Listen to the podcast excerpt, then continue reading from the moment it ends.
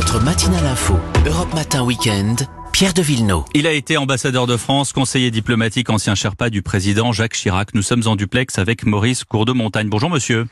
Bonjour. Merci d'être nous accorder cet entretien pour y voir plus clair. Plus clair dans ces tractations diplomatiques qui ont bien sûr déjà commencé sur cette réunion du Conseil de sécurité de l'ONU aujourd'hui. Depuis toujours, quand on dit ça, quand on dit Nations Unies, il y a l'espoir d'un miracle, d'une cessation immédiate des hostilités. Vous remarquerez aujourd'hui, Maurice Gourdemontagne, que c'est le contraire. Beaucoup se disent une réunion en plus, une réunion pour l'image, une réunion qui ne servira à rien.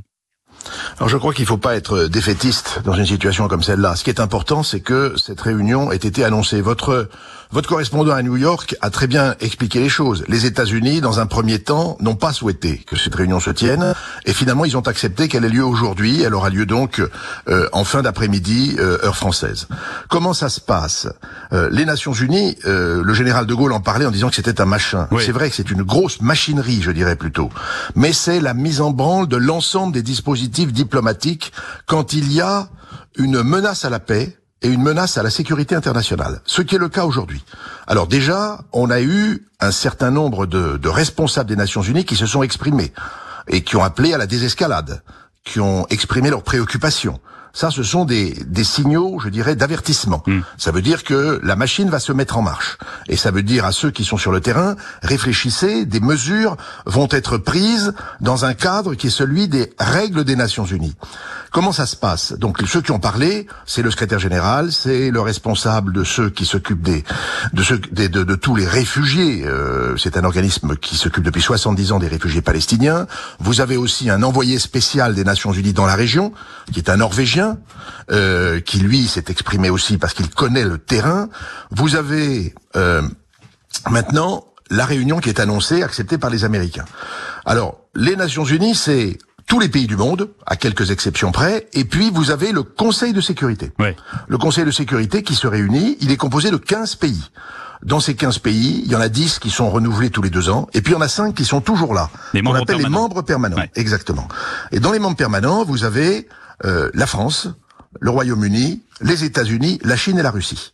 Et le Conseil de sécurité est chargé du, je dirais, de la paix internationale. C'est comme ça qu'on a créé les Nations Unies après la, Deuxième Guerre mondiale. Comment rappeler la règle? Et la règle, c'est la charte des Nations Unies.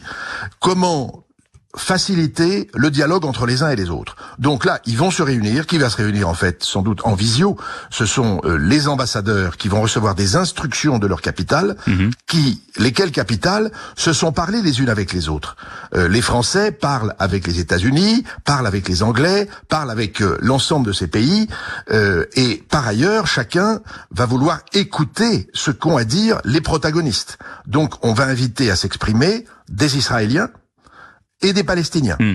Et c'est sur la base d'un examen de la situation qu'on va voir ce qu'il est possible de faire. Vous- Voilà. Vous avez dit tout à l'heure, Maurice euh, Gourdemontagne, vous avez dit euh, des mesures vont être prises. Alors, c'est quoi? C'est c'est des moyens de pression, c'est du chantage, c'est du chantage économique, ce sont des sanctions comme on a vu par exemple avec la Russie lors de la guerre en Ukraine? C'est quoi exactement? Alors, ça, les mesures qui vont être prises, je, je, je- j'en, j'en, j'en, j'en appelle à, à mon expérience de la chose sur la question de la, euh, de la guerre euh, entre euh, Israël et le Liban en 2006, euh, la guerre avec l'Irak que le, le président Chirac a eu à traiter à l'époque, le retrait euh, des troupes syriennes du Liban, euh, tout ça c'était au début Oui, c'est des pour années prendre un 2000. exemple. Oui. Oui, pour prendre ces exemples, on fait un examen de la situation. Très souvent, euh, les mesures, ce sont des injonctions à cesser le feu. Et ça marche? Ensuite, et ça marche. Dans un certain nombre de cas, ça marche. Mais il faut s'être entendu sur les conditions de ce cessez-le-feu. Le délai où on le met en place. Euh, à partir de quelle situation Et là, il y a une course contre la montre, parce que vous avez vu que la situation est encore en train de s'aggraver. Euh, hier, il y a eu cette tour qui a été euh, abattue par euh, la, la, la, Qui abritait Al Jazeera, oui. Hmm. Exactement, qui a par, par l'aviation israélienne, par des tirs qui ont, qui ont mis par terre cet immeuble. Donc, il ne faut pas que chaque jour ça se répète. Donc, la diplomatie est obligée d'aller vite, d'entendre ce qui se passe, d'anticiper. Donc, c'est c'est appel à la désescalade, cesser le feu. Ensuite, on peut imaginer une zone de, de, de non-déploiement de force, Mhm. Euh, des lignes qui sont fixées où les troupes des uns et des autres n'ont pas le droit de s'avancer. Je dis ça, je ne sais pas comment ça va se passer Oui. cet après-midi. Ça veut dire quoi Là, c'est le déploiement des fameux casques bleus, c'est le déploiement Alors, des, des forces des Nations a- Unies il n'y a pas forcément un déploiement des casques bleus. Il y a euh, les décisions qui vont être prises. Vous avez deux ordres de décision. Vous avez des déclarations du Conseil de sécurité, qui sont une espèce de consensus entre les 15 membres du Conseil, qui se mhm. sont mis d'accord, mais somme toute, ils ne sont pas très d'accord pour une solution. Quand on entend déclaration, c'est qu'en fait, il n'y a pas, euh, je dirais, de caractère exécutoire à la décision qui est prise par le Conseil. En revanche, si vous avez une résolution, cette résolution, elle peut être prise euh, si on règle les choses pacifiquement sous ce qu'on appelle le chapitre 6, c'est-à-dire sans mise en place de moyens de coercition pour forcer les gens. Si elle est prise sous le chapitre 7, il y a des moyens de coercition.